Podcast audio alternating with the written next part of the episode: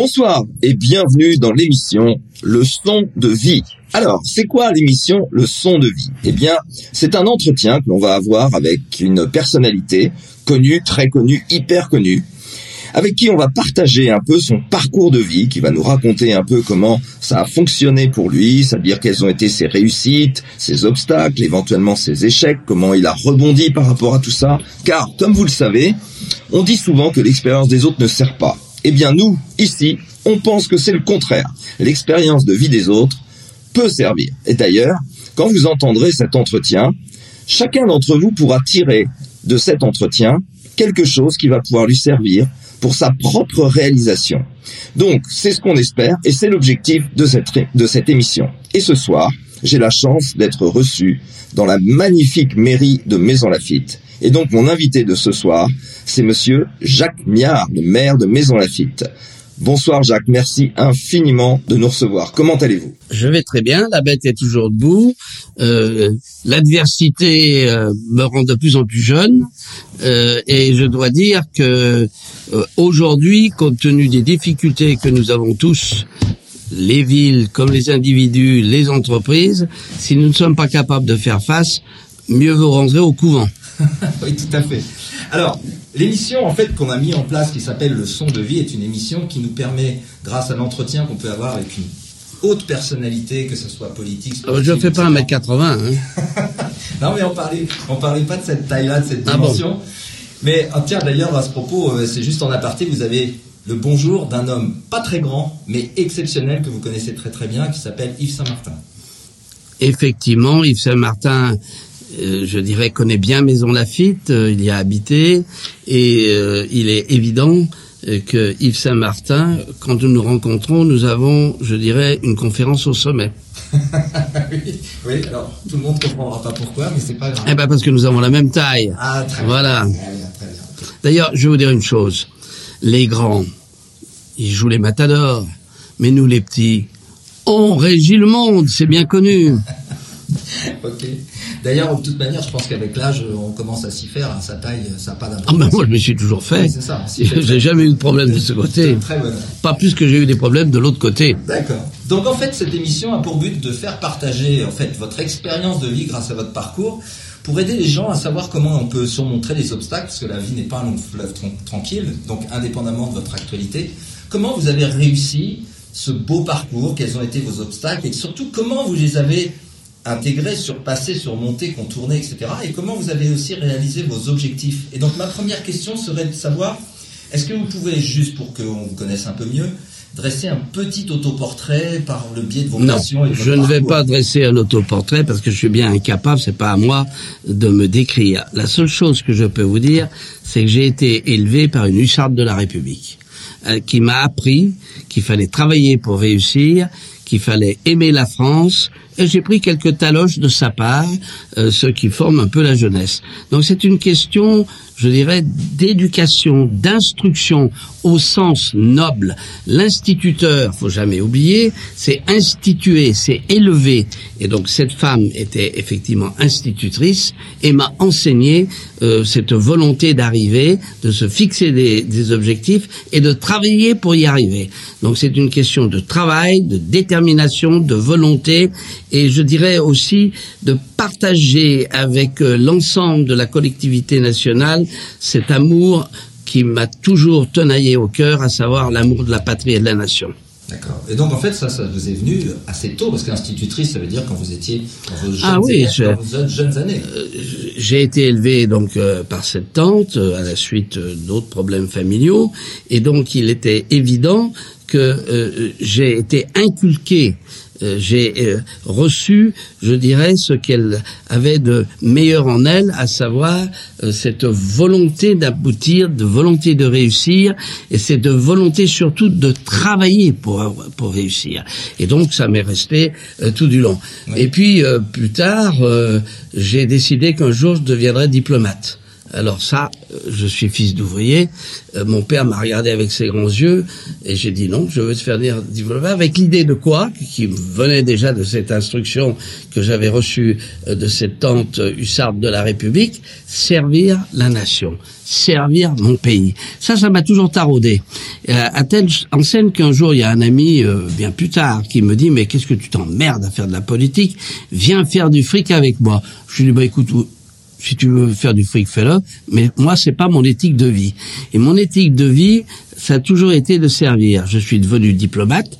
J'ai été en, en poste euh, à Alger, euh, après un court passage euh, dans les services du ministère à Paris, Alger, Lagos, Berlin et surtout dix années de direction des affaires juridiques avec un passage en cabinet avec un ministre remarquable qui était le ministre de la coopération, Michel Aurillac. Donc ça a toujours été cette volonté et euh, c'est vrai que euh, à la direction des affaires juridiques, je me suis éclaté. Je me suis éclaté parce que la chaîne de commandement était la suivante.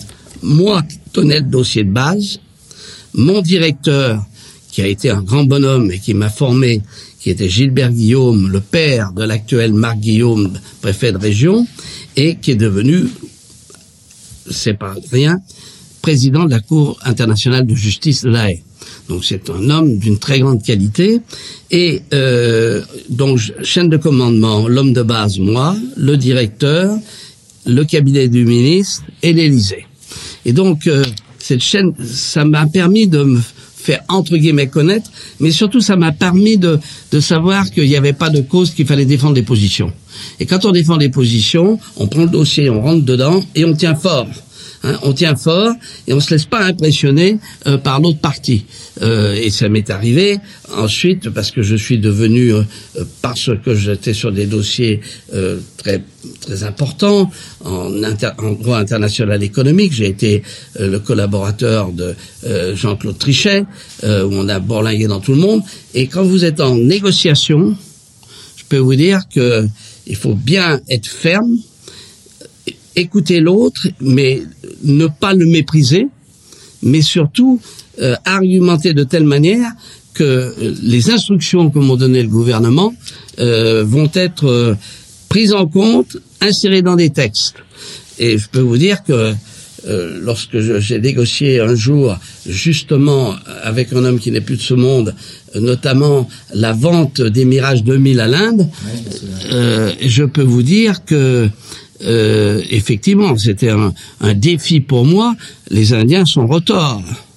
Les Indiens sont retors. Comme me disait l'ambassadeur que nous avions, coupeur de cheveux en quatre. Mais euh, il fallait tenir parce qu'il y avait un enjeu à la fois géostratégique euh, et aussi commercial, faut pas s'en douter, parce que enfin, c'est pas moi qui ai fait qui ai fait, je dirais, le contrat commercial, mais moi j'ai fait le cadre juridique intergouvernemental. Et donc euh, euh, il, est, il, est, évident euh, que quand vous êtes dans cette situation, eh bien, vous devez faire face. Il faut pas paniquer. Euh, et donc, c'est à la fois tout ça est lié. C'est une cohérence dans la volonté de servir le pays. C'est pourquoi vous avez été nommé représentant de la France dans un certain nombre de, de, de, de, de tâches. Et aussi, je dirais, la, la volonté de réussir et d'aboutir d'aboutir. Et ça, ça m'a toujours euh, tenaillé au cœur euh, et au corps euh, parce que en politique, c'est ça aussi. En politique, il faut être cohérent, il faut avoir un projet, il faut avoir des idées, il faut y tenir, il faut avoir le courage de dire non, y compris à vos propres amis et souvent, le plus souvent, vos propres amis.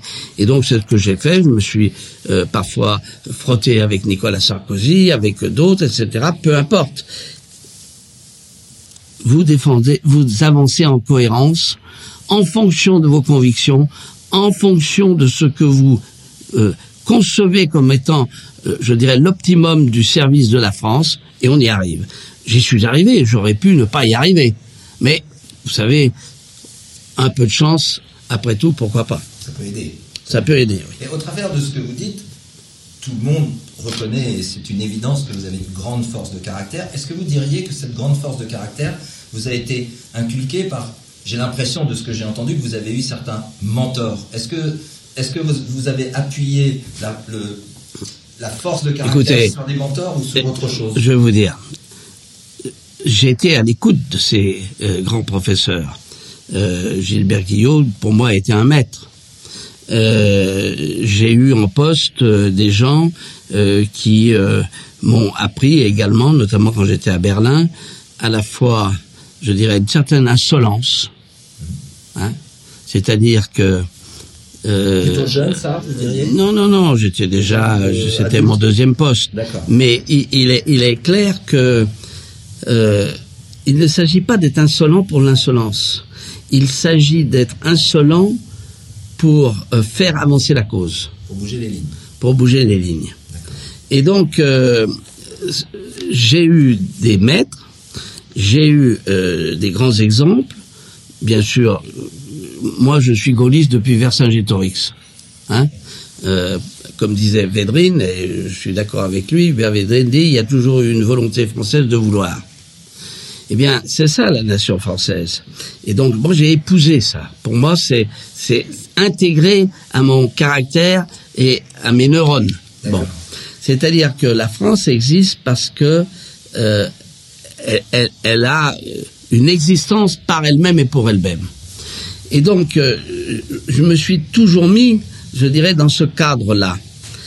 Euh, un jour, une collègue du Quai d'Orsay, et non des moindres, parce qu'elle était d'une famille aussi qui avait, dont une partie venait de Pologne, et Hante, elle lui dit, si j'avais pas été française, j'aurais été, j'aurais aimé être anglaise.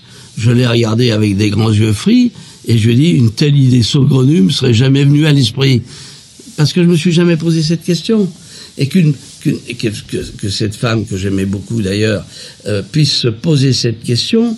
Euh, peut-être parce que effectivement elle pouvait admirer euh, le savoir-faire british, leur turpitude ancestrale, n'est-ce pas, et leur savoir-faire, et leur savoir-faire, effectivement. Mais de là à dire bon, pour moi les Anglais sont des partenaires qui m'ont toujours trahi à la dernière minute. Et donc mon, mon objectif, c'était de les amener là où je voulais sans qu'ils me trahissent. J'y suis parfois arrivé, mais parfois ils nous ont toujours lâchés aussi euh, en, en euh, à la dernière minute. Mais c'est pas très grave parce qu'on les connaît, donc on fait attention on met les pieds.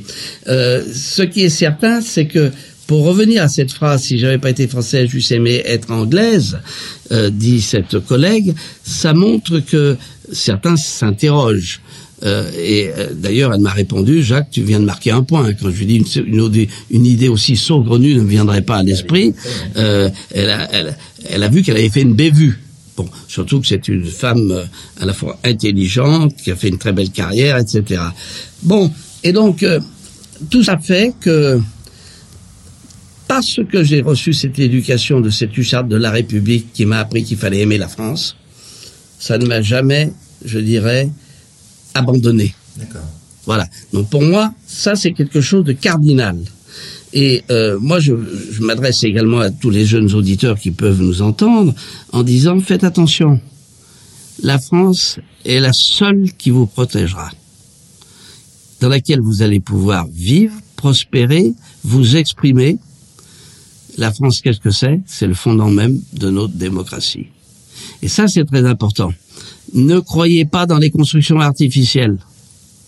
Aujourd'hui, je ne cache pas qu'en Europe, euh, on est en train de tirer des plans sur la comète. Hein. on a besoin de coopération européenne, on a besoin de s'entendre avec les Allemands, etc.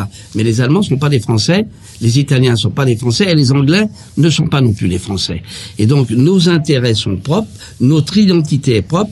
C'est la raison pour laquelle la souveraineté française est un point cardinal et puisqu'on va rentrer bientôt euh, dans des euh, élections présidentielles, c'est un point cardinal qui doit être en débat dans ces élections présidentielles, parce que la souveraineté française, c'est le fondement même de notre liberté, c'est-à-dire de l'indépendance de la nation. Voilà. Et donc, ce qui ne veut pas dire qu'il faut avoir de l'arrogance vis-à-vis des autres. Vous savez, quand vous, quand vous allez, euh, puisque j'ai quand même été diplomate, j'ai servi en Afrique, j'ai servi à Berlin, j'ai servi un peu dans le monde entier en négociant, euh, vous découvrez d'autres cultures. Et euh, c'est évident, et qui sont intrinsèquement, je dirais, cohérentes. Voilà. Et donc, ce qui est clair, c'est que la richesse du monde, ce n'est pas euh, le monothéisme, c'est effectivement la richesse de toutes ces cultures et de toutes ces cultures nationales. D'accord, oui, c'est en fait c'est apprendre à vivre avec ces cultures sans nécessairement. Euh, Ah, mais vous pouvez apprendre de ces cultures. On peut même emprunter parfois euh, à ces cultures un certain nombre d'apports qui s'intègrent à la culture française et qui font monter la mayonnaise. Vous savez, vous savez faire la mayonnaise? Eh Je vais vous l'expliquer. La mayonnaise, vous ne la faites pas si vous mettez tous les éléments dans le même bol. Vous n'y arriverez pas, sauf les grands chefs y arrivent et encore. Donc la culture, c'est vous prenez un petit, vous tournez gentiment et vous rajoutez l'huile petit à petit. petit à petit. Eh bien, euh, je dirais la culture nationale, c'est ça.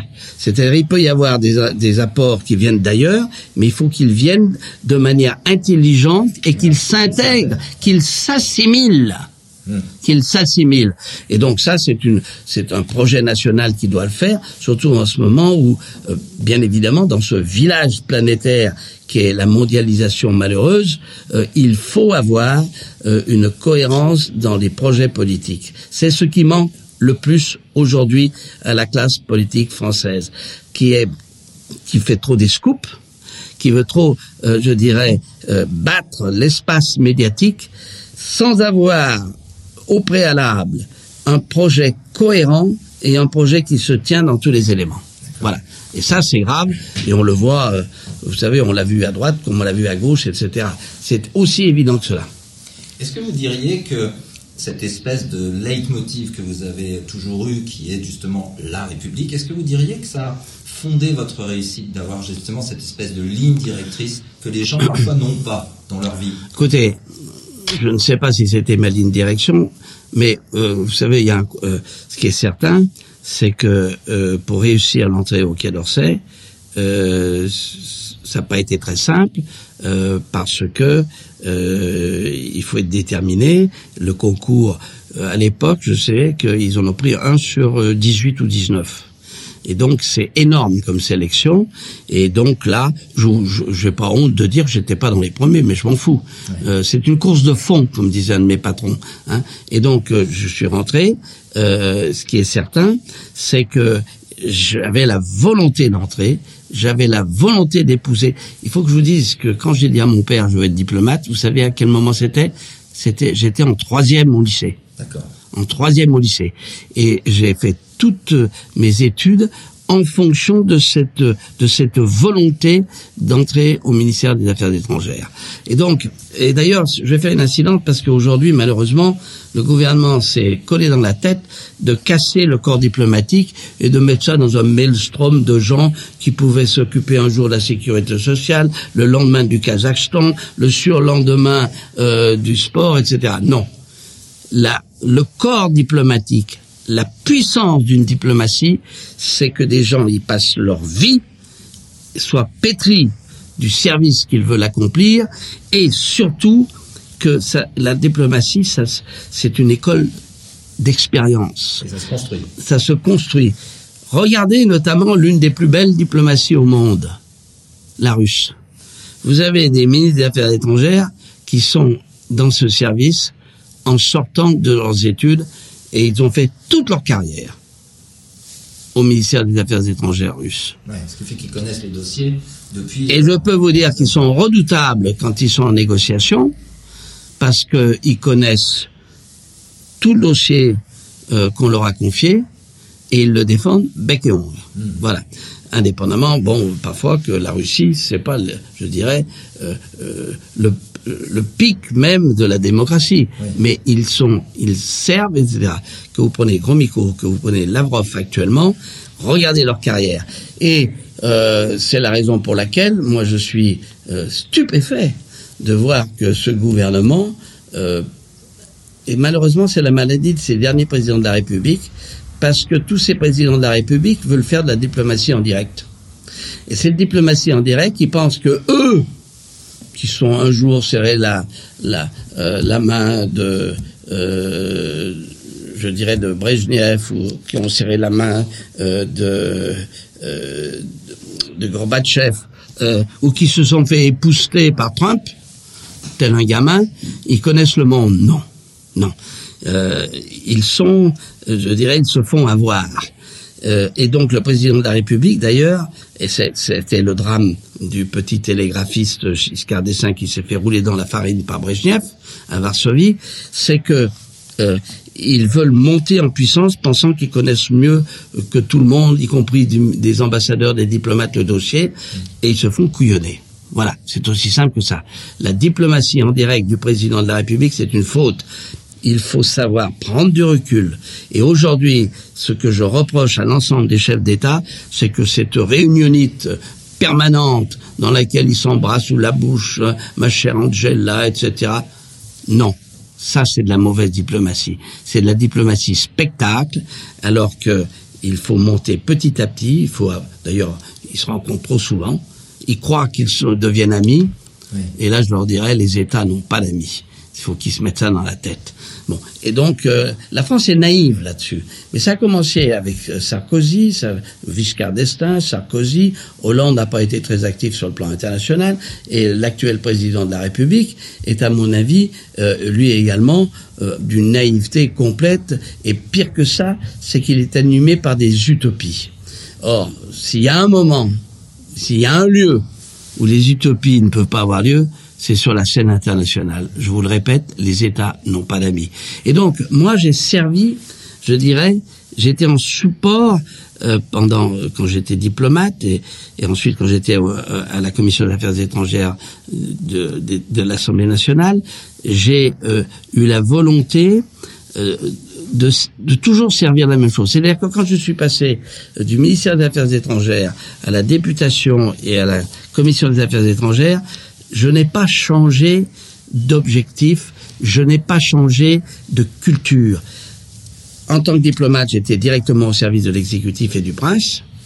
En tant que député, j'ai toujours servi, je dirais, mon pays du côté d'une diplomatie parlementaire, certes, qui est d'ailleurs sous-employée par les gouvernements parce qu'ils ils ont peur.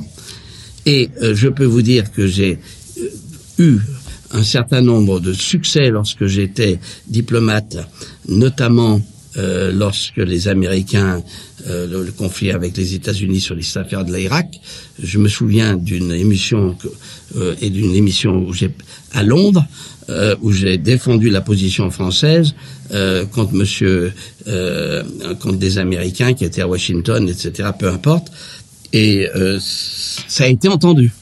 Et donc, pour vous dire quoi pour vous dire que mon attitude, ma culture de service en tant que diplomate et ce que j'ai fait en tant que député, c'était la même chose. Simplement, quand j'étais député, ben, j'étais du côté du législatif, mais cela étant, j'étais dans la même volonté de servir.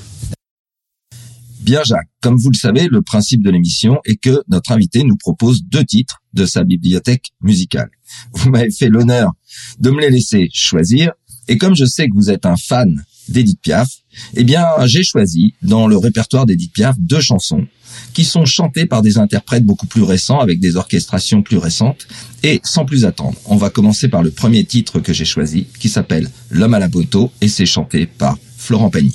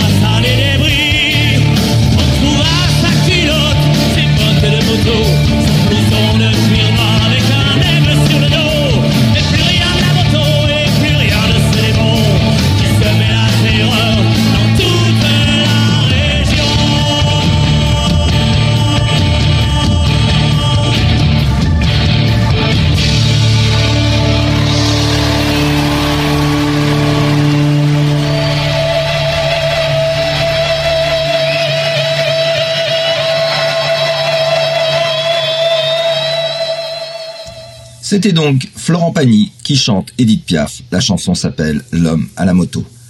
Si vous le voulez bien, Jacques, revenons un peu sur votre carrière de diplomate international. Est-ce que, par exemple, vous auriez quelques anecdotes à nous raconter ou quelque chose qui vous a un peu marqué? Je vais raconter une histoire. Dans une affaire euh, franco-algérienne d'une convention euh, euh, administrative sur les problèmes de sécurité sociale, etc. Le texte français disait euh, que les dossiers de la partie algérienne devaient passer à la partie française, devaient être transmis sans délai. Et donc, euh, ça vient pas une année, deux années. Lors de la grande commission de rencontre avec les Algériens, euh, les, les- les- les fonctionnaires français, les diplomates disent mais on, on attend les, on attend euh, les dossiers pour qu'on puisse les instruire. Et la partie algérienne a dit avec un aplomb euh, cynique, sans délai, ben il n'y a pas de délai. Ça remonte déjà à quelques années, mais c'était, euh, c'est quand j'ai passé, c'était euh, une dizaine d'années après euh, l'indépendance, quoi. Voilà. Oui, d'accord. mais mais cela Ça étant, cela ça étant, quelque chose, ouais. si vous montre bien que il faut il faut faire attention, hein, euh, et surtout dans les relations franco-algériennes, faut pas s'amuser à ouvrir les archives pour qu'ensuite on vous balance à la gueule euh, tout un tas de choses qui sont mi- mises hors du contexte de ce qui a été l'histoire. Hein, voilà. Il faut savoir assumer l'histoire. L'histoire de la France, comme vous le savez, euh, il y a eu des pages sombres, il y a eu des trahisons, euh, il y a eu euh, euh, du sang, mais il y a aussi des pages euh, glorieuses. Hein, Euh, des pages glorieuses. Je me souviendrai toujours euh, qu'à Alger, euh, à la mort de Pompidou, euh, j'étais chargé en tant que jeune diplomate euh, d'accueillir des Algériens qui venaient signer le livre d'or. Eh bien, vous me croirez ou pas, euh, j'ai fait la rencontre d'un chef de wilaya qui avait fait quatre heures de route pour venir signer euh, le livre. Il tombait des, des trompes d'eau, signer le livre de, de condoléances de Georges Pompidou. Et est arrivé à un moment un homme, un peu plus grand que moi, béret basse sur la tête, qui s'est mis au garde à vous devant moi, qui m'a salué militairement et qui m'a dit ancien combattant de l'armée française en 1974. Ce qui prouve bien que la France en Algérie, il y a peut-être eu effectivement des massacres et des règlements de compte, mais c'était pas que ça. En 1974. Et ça, ça m'est resté quand même ancré dans la tête. Quand j'entends que euh, certains prétendent que la France a fait des crimes contre l'humanité en Algérie, c'est des paires de calottes et même des wagons de calottes qui se perdent. Hum, Je vois à quoi vous faites allusion. Ah mais euh, je lui ai déjà dit. Oui, oui, bah, effectivement. Je pense que vous n'avez pas eu tort. Quel est votre objectif aujourd'hui, en fait? Écoutez, continuez de servir, apporter, euh, parce que il y a un débat des présidentielles. Je suis engagé dans les dans, la, dans les présidentielles et c'est euh, de pouvoir, euh, je dirais, défendre euh, ce qui pour moi est très cher, à savoir la souveraineté française. La souveraineté française, c'est une souveraineté juridique, c'est une souveraineté politique, c'est une souveraineté économique et de défense. C'est le cadre dans lequel nous avons collectivement une liberté collective, donc une liberté individuelle. Eh bien, la transition est toute trouvée, Jacques, puisque vous m'avez parlé de liberté. Vous m'avez laissé la liberté de choisir les deux titres qui nous accompagnent pendant notre entretien. Et le deuxième titre d'Edith Piaf que j'ai choisi, puisque Edith Piaf est quelque chose que vous aimez, quelqu'un que vous aimez beaucoup, eh bien, j'ai choisi La Foule, chantée par une chanteuse très moderne qui s'appelle Lyra. Vous allez voir, l'orchestration est magnifique. C'est pas très variété, c'est plutôt pop rock. Mais en tout cas, c'est très moderne et c'est très très beau. Et c'est parti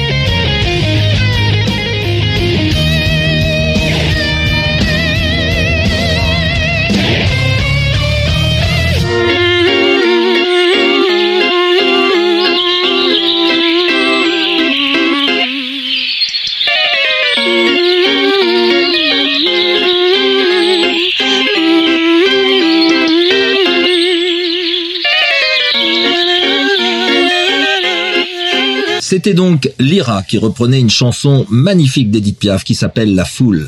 Et bien voilà, Jacques, on est de retour dans ce magnifique bureau de la mairie de Maison Lafitte et on se rapproche de la dernière ligne droite de l'émission et j'aimerais vous demander quels seraient vos objectifs et aussi quelles seraient les directions que vous aimeriez que notre pays prenne. Quel serait votre avis sur le sujet? Vous savez, euh, la France aujourd'hui est, est ballottée et est confrontée à de multiples défis. Et donc ce que je souhaite pour ce peuple, pour ces Français qui sont des Gaulois réfractaires, comme je le suis moi-même, euh, c'est qu'ils puissent déterminer son destin en toute liberté. en toute liberté. Et donc, c'est toujours la même chose. C'est cette cohérence politique qui doit gagner sur, euh, je dirais, des utopies, des choses comme ça. Euh, on a besoin de coopération européenne.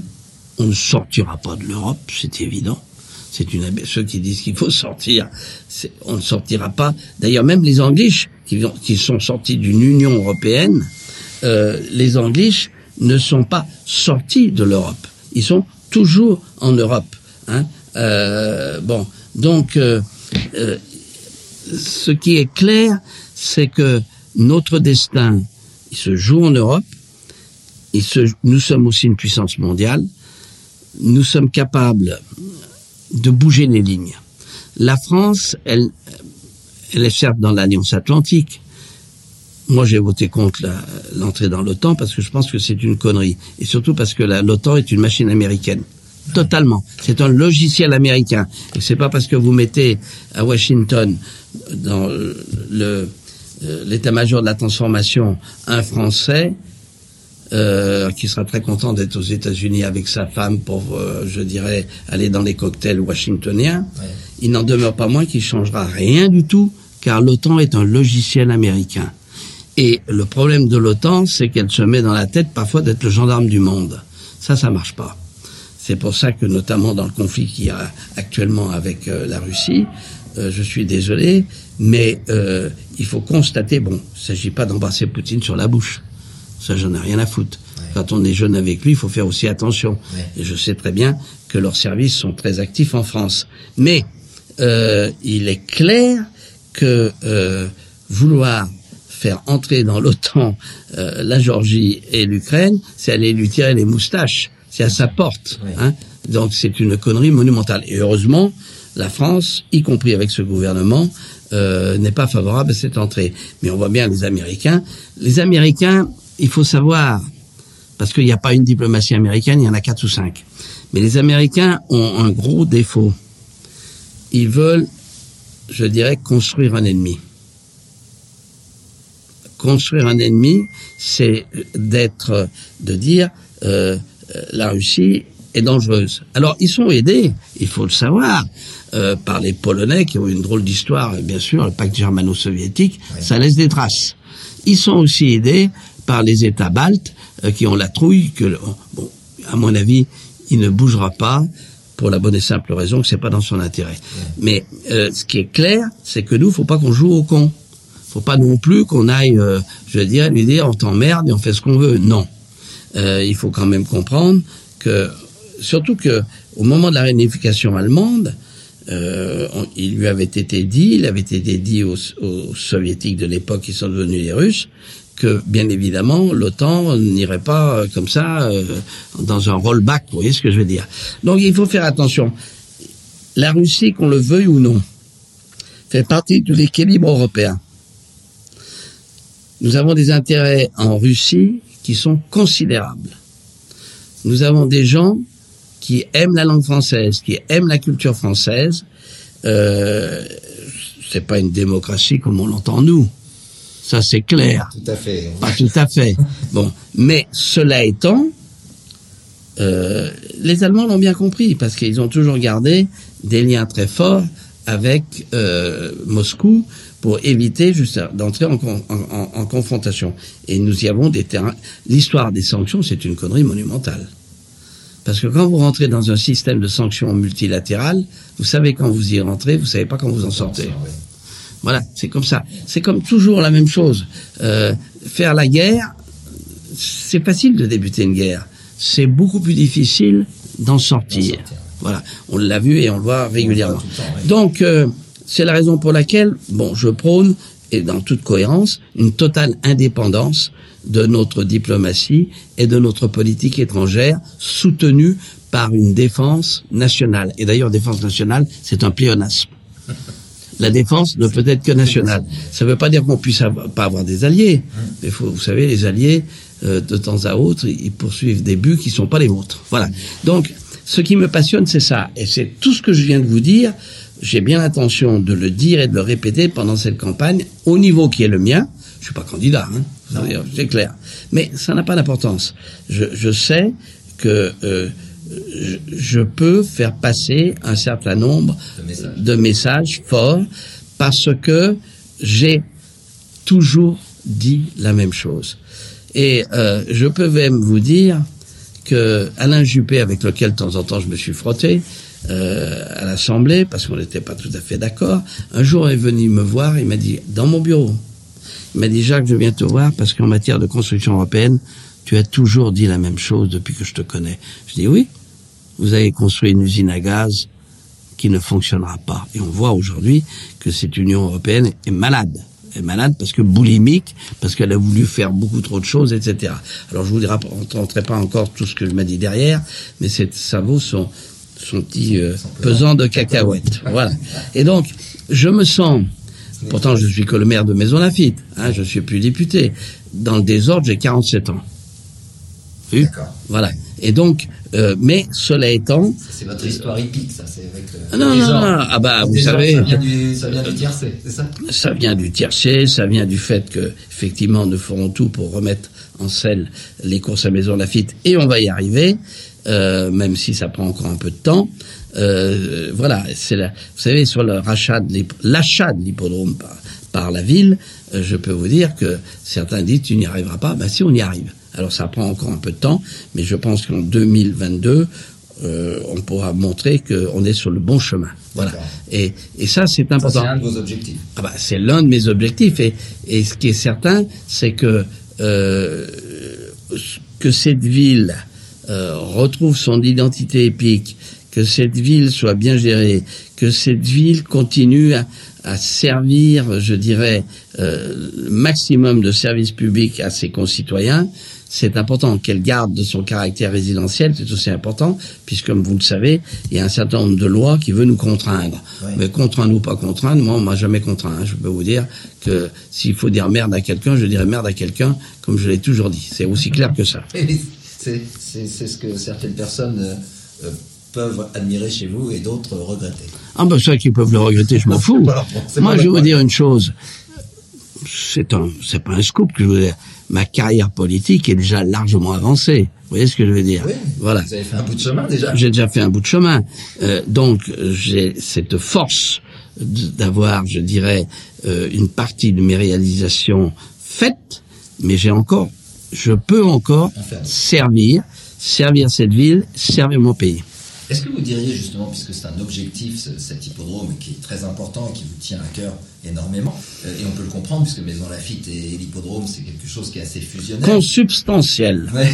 Est-ce que vous, est-ce que d'avoir fait de ça votre objectif, ça vous aide à avancer, d'avoir un vrai objectif? Parce qu'il y a des tas de gens qui se demandent comment avancer dans la vie. Mais est-ce que justement le fait d'avoir un objectif clair, bien établi et bien verbalisé, est-ce que ça peut aider au chemin de la réalisation Ben, de ça aide, ça aide à, à rassembler, je dirais, sa volonté, sa détermination pour atteindre cet objectif. Mais euh, dans tout ce que je vous ai dit, euh, bien sûr que j'avais des objectifs. Premier objectif, c'était de rentrer au ministère des Affaires étrangères. J'y suis arrivé. Mais ensuite, j'ai épousé toujours les mêmes lignes, à savoir servir le pays.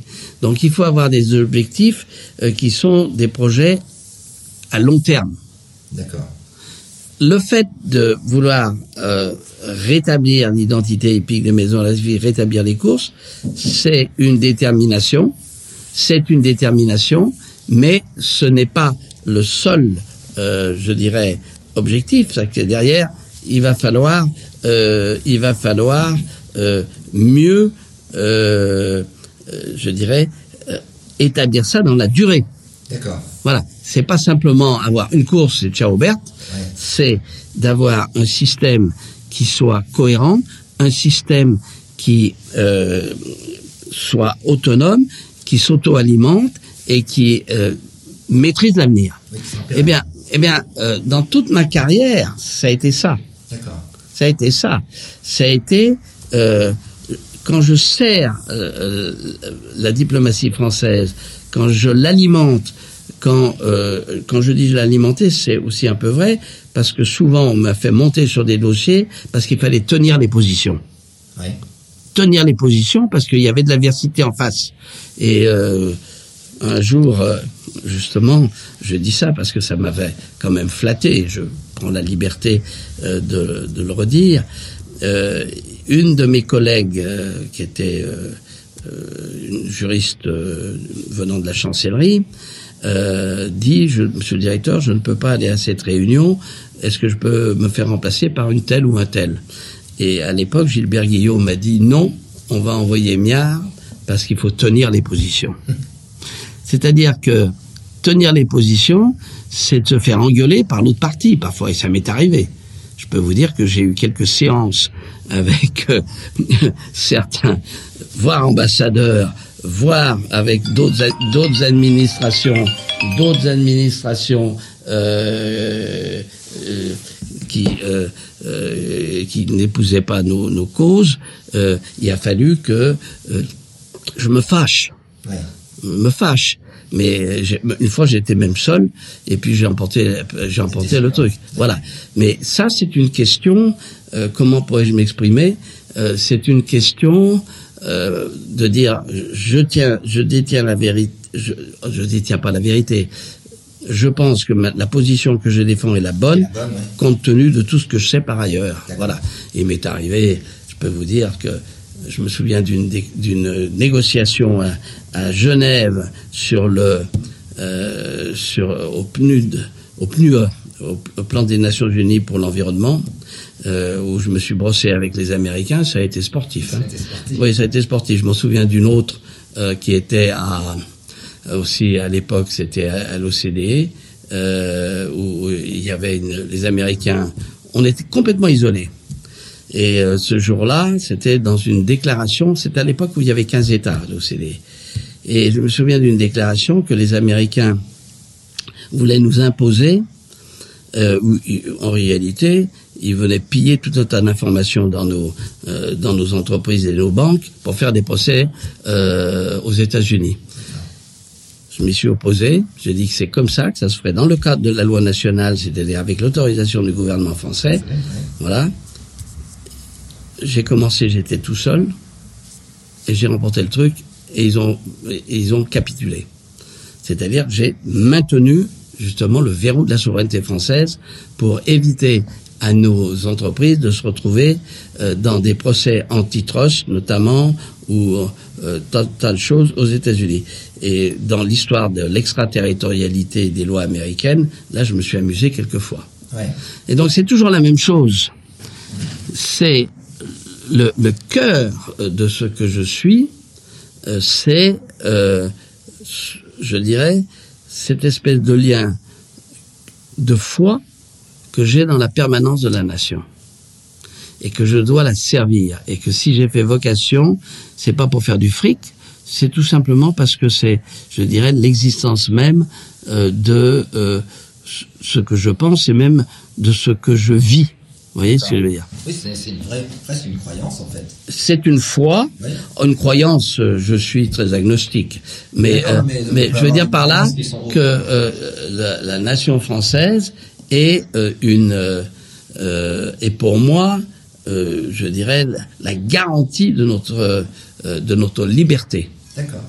Vous avez employé plusieurs fois, je pense que ce sont des ressources qui vous tiennent à cœur et qui vraisemblablement vous guident. Vous avez employé plusieurs fois le mot volonté et le mot détermination. Ah bah ça c'est clair. Voilà, donc en fait, ça, ce sont des ressources auxquelles les gens peuvent faire appel quand ils ont besoin de réaliser. des Oui, mais il faut qu'il soit pétri d'une d'une d'une passion, oui, d'une foi, euh, et qu'ils aient un objectif. C'est ça, Il suffit pas d'avoir une volonté de changer de chemise tous les matins. exactement.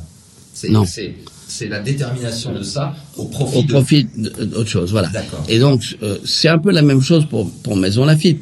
Euh, pendant la dernière campagne électorale, je me souviens, euh, il y a une femme qui m'a dit, c'est étrange, vous n'avez, vous, vous dites toujours la même chose en cohérence. Et elle, elle, elle le trouvait bien. Mais ce qui prouve bien que si vous êtes en cohérence, la cohérence, c'est, je dirais, euh, aussi la force du politique. C'était la, la cohérence d'un projet politique, le mien pour la nation, le mien pour la ville, il faut qu'il soit cohérent. Fond, il s'agit, il s'agit pas de faire des têtes à queue en permanence. Hein, on peut parfois se tromper. Il y a des choses peut-être que je n'aurais pas refait de la même manière. Mais euh, l'objectif, ça c'est dans le détail. Mais l'objectif reste cohérent dans tout ce que j'ai fait. Oui, c'est ça, c'est un cap cohérent. Un cap C'est cohérent. pas, euh, C'est pas la girouette. C'est ça, exactement. Voilà. Jacques, je vous remercie infiniment de cet entretien. C'était un vrai plaisir, un vrai bonheur. Et Bah, puis, écoutez- euh, je sais que vous avez plein d'activités, donc je ne vais pas vous prendre trop longtemps.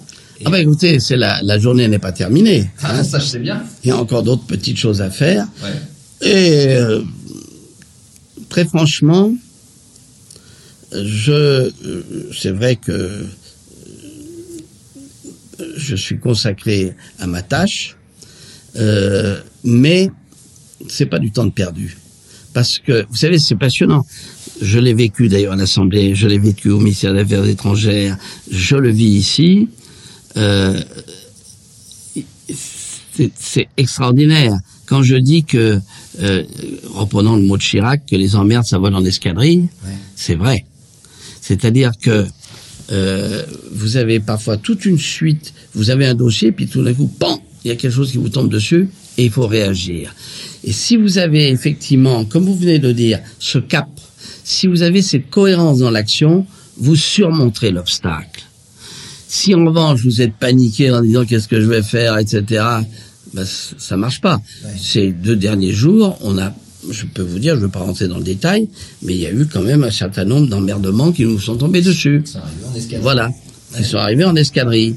Mais euh, c'est évident euh, que euh, l'expérience, la cohérence de l'action, etc., sont des ressorts forts euh, justement pour surmonter ces surmonter, vicissitudes. Oui, voilà. Et, et c'est valable pour plein de choses dans sa vie. C'est valable pour le chef d'entreprise, c'est comme ça.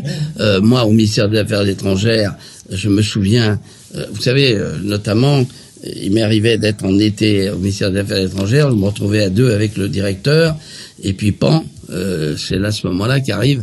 Alors, les Russes n'ont pas déclaré la guerre, hein, mais on a eu parfois, c'est les Américains qui nous ont emmerdés, euh, voilà, etc. Et il a fallu se battre. Bon, et on s'est battu, et on trouve parfois des solutions.